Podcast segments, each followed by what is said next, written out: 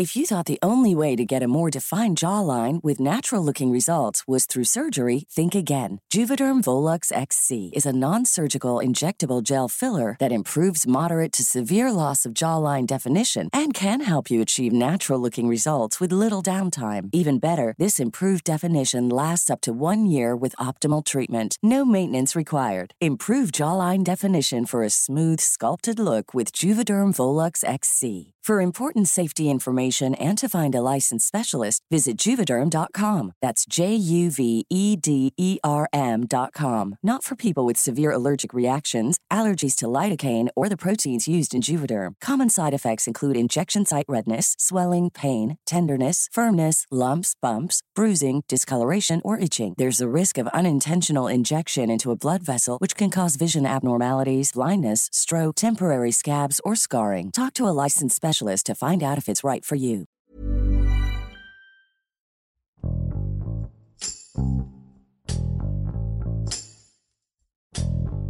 El programa de los pueblos mágicos nació en el 2001, con el objetivo de revalorar los atributos simbólicos y socioculturales de las comunidades, contribuyendo hacia la atracción turística, la inversión pública y la economía. Actualmente, son 132 las localidades que se han nombrado como pueblos mágicos en este país, pero en los últimos años se ha registrado un importante incremento en el índice de pobreza de estos pueblos, lo que ha despertado las alertas de los expertos, pues según datos del Coneval, pueblos localizados en Quintana Roo, Oaxaca y Veracruz son los que cuentan con un mayor número de pobres, a pesar de su gran vocación turística. Juan Luis Ramos, reportero de finanzas de El Sol de México, nos explica cuáles son los factores que influyen en que la pobreza vaya al alza en alguno de ellos y también señala si se están llevando a cabo estrategias para hacer frente a esta situación. Yo soy Hiroshi Takahashi y esto es Profundo.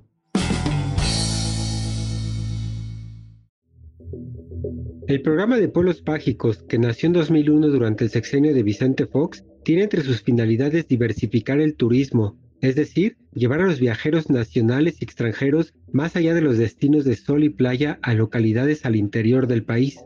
Un pueblo mágico es una localidad que ha conservado y resguardado su herencia histórica, cultural y natural a través del tiempo y ante la modernidad. Para ser considerada como tal, una localidad debe cumplir con ciertos atributos únicos, como son sus símbolos, arquitectura, leyendas, hechos trascendentes y vida cotidiana apegada a las tradiciones, los cuales son evaluados por la Secretaría de Turismo, entidad encargada de otorgar este título. Los primeros destinos en ser designados pueblos mágicos en el país fueron Huasca de Ocampo en el estado de Hidalgo, Mezcaltitlán en Nayarit, Tepoztlán en Morelos y Real de 14 en San Luis Potosí, pero hoy en día existen 132 localidades con este nombramiento y la lista sigue creciendo. Una de las finalidades del programa de Pueblos Mágicos es llevar el turismo a localidades que no han sido tan visitadas, algunas de ellas incluso enclavadas en la sierra y con altos niveles de marginación, esto con la finalidad de elevar el nivel de vida de su población. La atracción de turismo genera derrama económica y el título de pueblo mágico implica un incremento anual de 8% en la actividad económica de una localidad, esto de acuerdo con datos de la Sectur.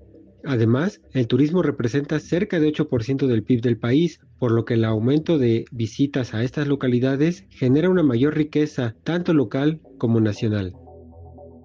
El programa de Pueblos Mágicos se ha visto estancado. Entre 2015 y 2020, la pobreza aumentó 2.1% en estas localidades, lo que se traduce en 81.380 personas más que viven con esta condición.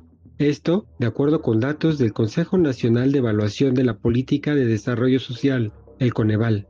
La información indica que en la mitad de estos municipios que albergan una localidad con este nombramiento, la pobreza aumentó en el periodo de referencia, esto de forma más considerable de lo que disminuyó en el resto de las localidades, lo que llevó a una alza generalizada de la población en esta situación, considerando los 132 pueblos mágicos que hay en el país.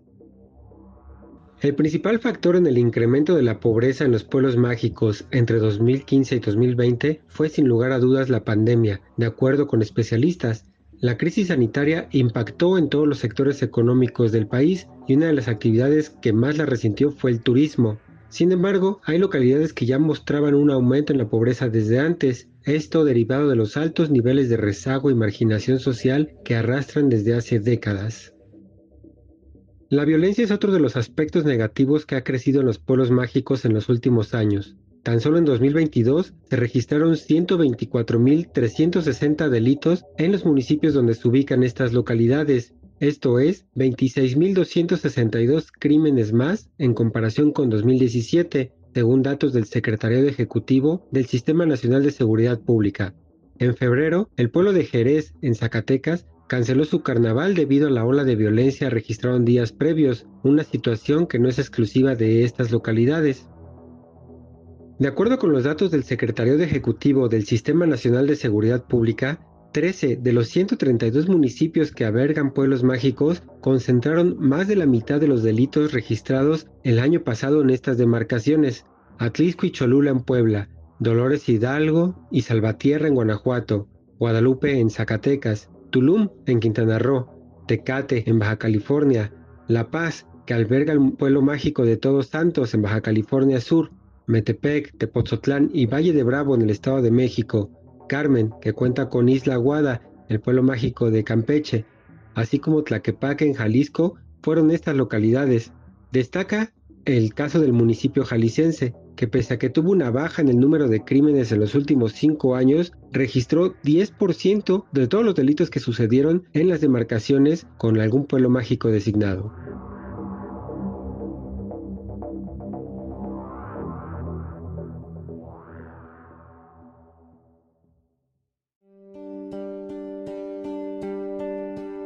Los datos federales indican que hay todo tipo de delitos de los que se cometen en estos pueblos, tanto del fuero común como del fuero federal. Van desde lesiones, robos, extorsiones y narcomenudeo hasta secuestros, abuso sexual, homicidios e incluso feminicidios, entre otros. Estos delitos dependen de cada localidad, en general suelen ser robos, pero hay municipios que albergan estas localidades donde se han registrado homicidios o incluso secuestros. Coscomatepec en Veracruz y Huamantla en Tlaxcala vieron un aumento en su población en situación de pobreza de más de 20.000 personas, seguidas de localidades como Cholula en Puebla con más de 19.000 y el municipio de Bahía Banderas en Nayarit, que alberga el pueblo mágico de Sayulita con más de 18.000 personas, así como Tulum en Quintana Roo, que tuvo un incremento de 16.000 pobres más en este lapso de tiempo.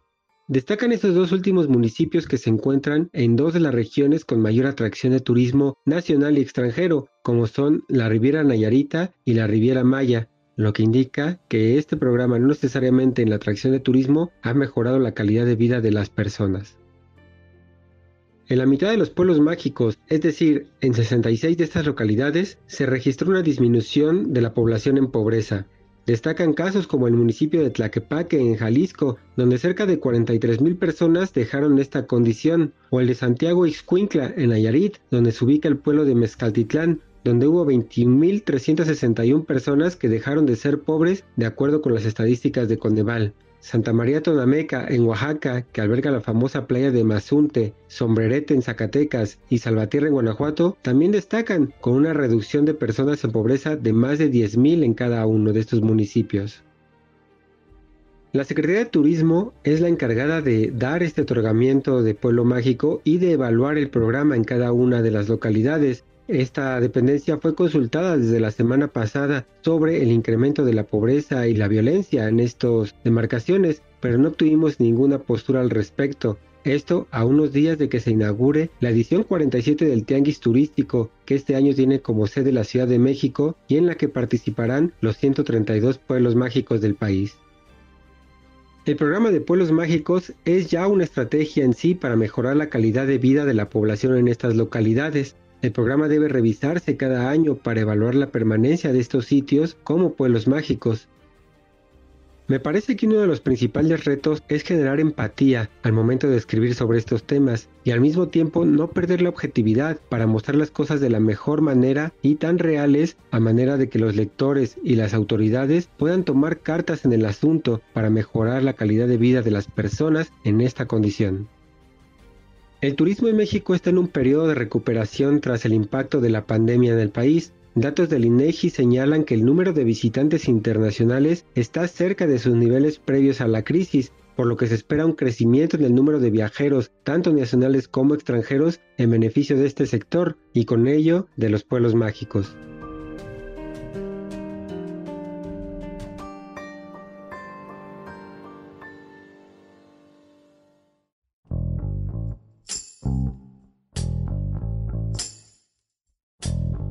Escuchamos a Juan Luis Ramos desde la Ciudad de México, quien menciona cuáles son los pueblos mágicos que se registran con el mayor aumento de pobreza y cuáles de estas localidades son las que presentan un mayor índice de inseguridad.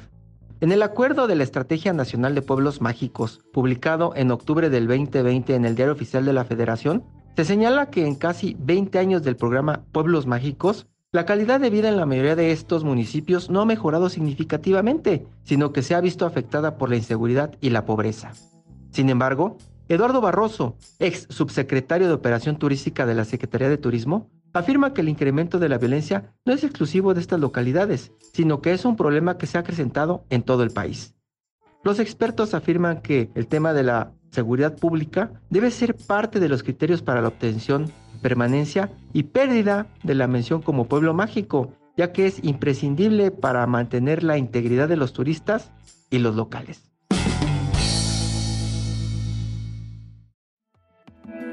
Te invitamos a suscribirte a nuestro podcast a través de las plataformas de Spotify, Apple Podcast, Google Podcast, Deezer y Amazon Music, para que no te pierdas ningún episodio. También nos puedes escribir a podcast.om.com.mx o en Twitter podcastom. Te recomendamos escuchar Cofre de Leyendas, el podcast donde podrás conocer las historias que reflejan las costumbres mexicanas que pasan de generación en generación. Hasta la próxima. Esto es Profundo, un reporte a fondo de la Organización Editorial Mexicana. If you thought the only way to get a more defined jawline with natural looking results was through surgery, think again. Juvederm Volux XC is a non surgical injectable gel filler that improves moderate to severe loss of jawline definition and can help you achieve natural looking results with little downtime. Even better, this improved definition lasts up to one year with optimal treatment. No maintenance required. Improve jawline definition for a smooth, sculpted look with Juvederm Volux XC. For important safety information and to find a licensed specialist, visit juvederm.com. That's J U V E D E R M.com. Not for people with severe allergic reactions, allergies to lidocaine, or the proteins used in Juvederm. Common side effects include injection site redness, swelling, pain, tenderness, firmness, lumps, bumps, bruising, discoloration, or itching. There's a risk of unintentional injection into a blood vessel, which can cause vision abnormalities, blindness, stroke, temporary scabs, or scarring. Talk to a licensed specialist specialist to find out if it's right for you.